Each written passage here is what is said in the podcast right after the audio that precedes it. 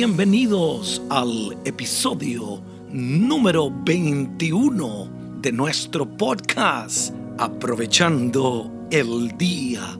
Hoy una vez más quiero provocarte a querer ser mejor con principios que estoy seguro volverán a transformar tu vida, tu familia y tu empresa.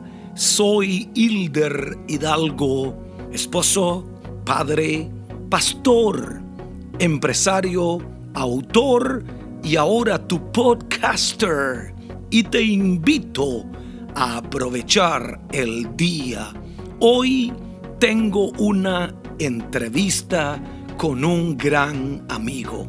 Es veterano de la guerra de Irak. Hoy conoceremos su historia y momentos difíciles de su vida.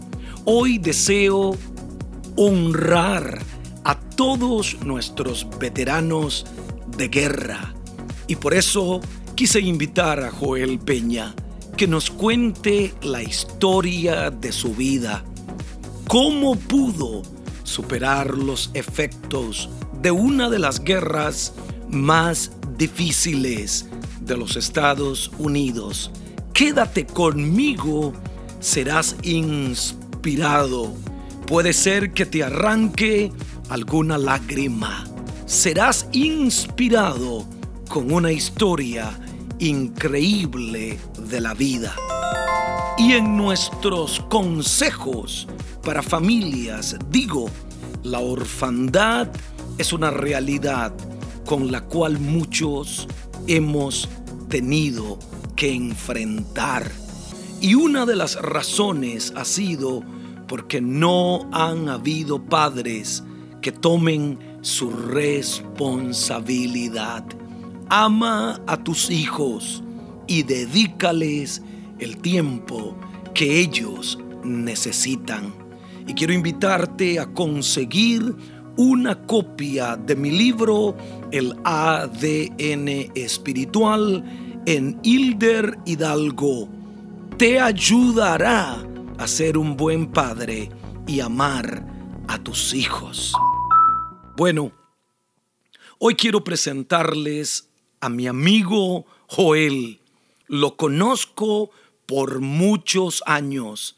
Es un amigo verdadero. Gracias, Joel, por haber servido como sargento en las Fuerzas Armadas de los Estados Unidos de América y por estar hoy con nosotros. Bienvenido, Joel. Gracias por invitarme a tu podcast aprovechando el día y gracias a todos aquellos que se conectan para escuchar y ser edificado en la palabra de Dios.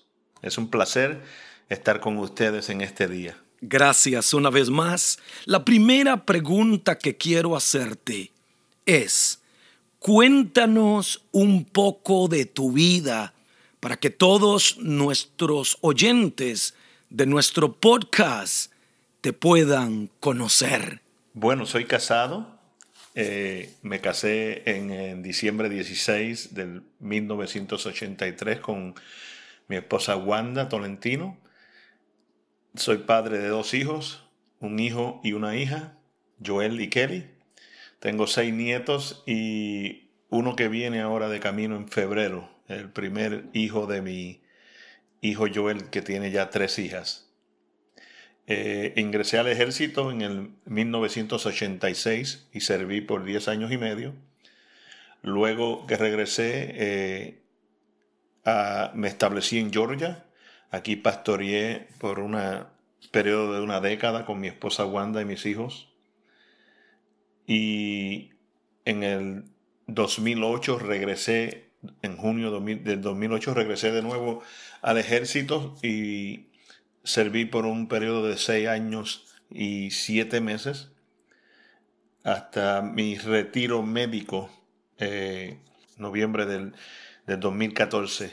Fui retirado médicamente por problemas de mi espalda. Eh, durante mi segundo término en el ejército estuve eh, en Irak con la 10th Mountain Infantry Division de Nueva York, una de las eh, compañías que más experiencia de guerra tiene en el ejército.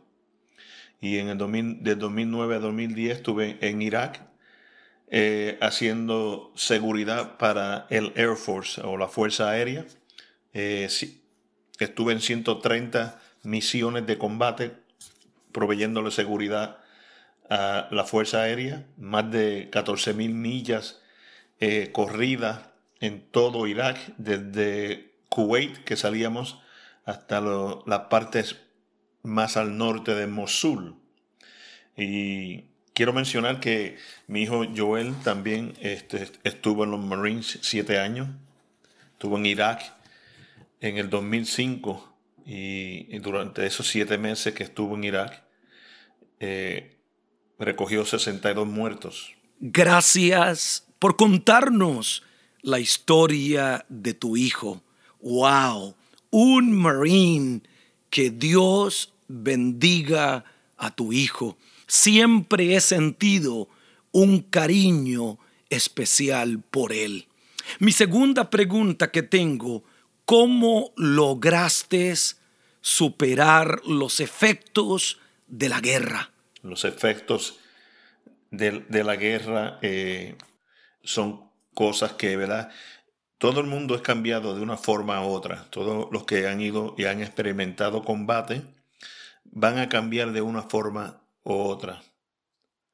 Eh, en mi compañía eh, tuve tres amigos que se suicidaron Lamentablemente, eh, con su propia arma se, se mataban por los efectos de lo que es el Post-Traumatic Stress Disorder o el PTSD. Se superan los efectos de la guerra. Algunos de los efectos de, del PTSD es insensitivismo o, o, una eh, falta como que de afecto de parte de la persona, no siente eh, como que pierde sensitividad, e insolación, depresión, algunos regresan hiperactivos, eh, un hiperactivismo muy fuerte. mi hijo regresó de esta forma y tú no podías sorprenderlo porque te podía quebrar una mano este, o un dedo o algo o algunos caen en drogas y alcoholismo. Los efectos son fuertes. Eh, de mi parte, yo experimenté por varios años insensitivismo, eh, como que no, no que no amara a mi familia, pero como que había un, fuerte vacío, hay, habían periodos de depresión, ¿verdad? Como de insolación, pero se puede eh, recuperar los efectos de la guerra. hay que buscar ayuda. Yo no me, no me avergüenzo de decir que busqué ayuda profesional también. Mi hijo, eh, yo tuve que forzarlo porque a veces somos un poquito eh, tercos y no queremos eh, admitir que tenemos un problema y tenemos que ser sabios. Tenemos que, si, si la familia nos pregunta, si, los amigos nos señalan y, y que faltas o cosas que ellos están observando en nosotros comportamiento, nuestra actitud eh, mental, eh, si hemos cambiado, debemos de eh, velar por estas cosas. la oración, la meditación de la palabra de Dios son cosas que guardan la mente de nosotros, Dicen que la, mente cuando sufre estos daños eh, eh, a veces no se puede recuperar, pero nosotros tenemos que entender que el Salmo 23 dice, restaurará mi alma. La restauración del alma tiene que ver con la mente y, y las emociones y yo estuve unos años eh, aplicándome la palabra, buscando ayuda profesional, orando. aún en estos días los efectos el hecho de hacer este podcast cuando mi amigo Hilder me, lo pidió, cuando eh, pienso en estas cosas, me, me, lloro, me da todavía ese esa sensación de dolor, eh, siento que se me aprieta el, el pecho y bueno, Dios es bueno, Dios restaura. Hay que, hay que verdaderamente ponerse en las manos de Dios y poner a nuestros hijos, nuestros, eh, si, tienen un esposo, una esposa en las manos de Dios, cuando estas cosas eh, vienen a nuestra vida. Increíble, ¿verdad? Mi tercera pregunta que tengo para ti. ¿Viste la mano de Dios en alguna forma? ¿Y cómo fue? Cuéntanos. Queremos conocer un poco de eso. Cuando estuve en Irak, eh, como le dije ya, eh, estuve en 130 misiones de, guerra, los convoys de, de equipo pesado, llevando municiones y trayendo equipo a áreas y bases militares donde se necesitaba, al, proveyéndole la, protección a, la Fuerza Aérea. Todos los convoys eran atacados, eh, siempre hubieron explosiones y muertes. Eh, algo en particular que, tenía el convoy de nosotros era que eh, nosotros no salíamos sin antes los, muchachos, los, que eran de la compañía mía, siempre miraban a mí como una figura paternal, como un hombre espiritual, el cual siempre no salíamos a ningún lugar sin antes orar. Y siempre vimos la mano de Dios. Creo que fuimos el único convoy que no tuvimos eh, bajas, no tuvimos muertes, eh, ni explosiones directas sí fuimos atacados desde lejos con, con balas y, otras cosas, tiraban morteros, pero nunca llegaron donde nosotros. Eh, la protección de Dios la vimos. En una ocasión a las 3 de la mañana yo vi un hombre haciendo un hoyo en la carretera en una intersección donde nosotros íbamos a cruzar y mi trabajo es asumir el riesgo. Me salí de, de, de los, del convoy que, en el cual iba y manejamos hasta hacia donde estaba la persona y me paré exactamente donde estaba eh, el hombre. Él, él, salió huyendo, pero llamamos al equipo de explosivos y me enteré al otro día que exactamente donde yo estaba parado había una de las bombas más grandes y más peligrosas, pero gracias a Dios no fue detonada. Así que siempre vimos la mano de Dios. Eh, mi hijo Joel fue baleado y Dios lo guardó, ¿verdad? Eh, yo relajo con él, lo llamo Forrest Gump porque la bala rebotó y le dio en una nalga. Eh, también él, vio mucho combate. Siempre orábamos, siempre algo que Wanda y yo le dijimos a Joel cuando él salió a Irak era que supiera que a cierta hora sus padres siempre iban a estar orando por él y que se mantuviera orando en el Espíritu en todo momento y él siempre, él cogió nuestro consejo y él puede testificarle también, y al, igualmente yo, que cuando tenemos a alguien orando por nosotros, eh, estamos en paz eh, mientras estamos haciendo nuestra misión. Y un sentido de que si fallecemos y tenemos que dar la vida por la nación o por la protección de nuestros amigos, sabemos que eh, nos vamos en paz y nos vamos con Cristo, siempre pensando en, que más nos duele el dolor que van a sentir los que dejamos atrás. Aquí estoy un poco emocionado, un poco quebrantado. Mientras te oía, sentí deseos de llorar. Oro por todos nuestros veteranos. Que Dios sane el corazón de aquellos que todavía siguen heridos. Y gracias una vez, mi querido amigo, por tanta información. Mi cuarta pregunta creo que es la más importante. ¿Qué consejo le darías a familias que han visto a un hijo regresar, a un hermano regresar, a un cónyuge regresar de la batalla? Cuéntanos. Bueno, eh, ¿qué consejo le puedo ya yo dar a, las familias que eh, tienen, han visto un hijo o una hija, algún hermano, un cónyuge esposo, esposa, eh, regresar de la batalla. Número uno, creo que yo le diría que sean pacientes y oren por ellos, que no le pregunten por la guerra y deje que ellos le cuenten si verdaderamente ellos quieren hablar del asunto, eh, lo van a hacer, lo van a hacer, no, no, no lo empujen, no, no le hagan fuerza. Eh, ellos van a ir soltando poquito a poco, como hacía mi hijo Joel, hasta que eh, podemos entablar entonces una conversación con ellos. No le pregunte cosas como cuánta gente mataste, que si mataste a alguien, cuántos muertos viste, porque estas son cosas que son triggers de emociones, ¿verdad? Y pueden desatar emociones muy difíciles. Eh, entiendan que no todos los que eh, vienen de alguna batalla sufren de lo que es el PTSD. No todo el mundo. Y PTSD no significa que la persona eh, esté loca. Simplemente tiene un desbalance en sus emociones y necesita atención profesional. Y sobre todo, si, si los ven deprimidos, si los ven distanciados, si los ven eh, un cambio de su, que ya no es la misma persona y, usted eh, los nota triste, no tengan temor nunca de preguntarle cuando los vean deprimidos si están pensando hacerse daño. Eso es una pregunta que tiene que hacerse directamente a la persona sin temor ninguno. Pregúntele, ¿estás pensando hacerte daño? Y déjele saber siempre que ustedes están orando por ello y que, y, que Dios va a restaurar su alma.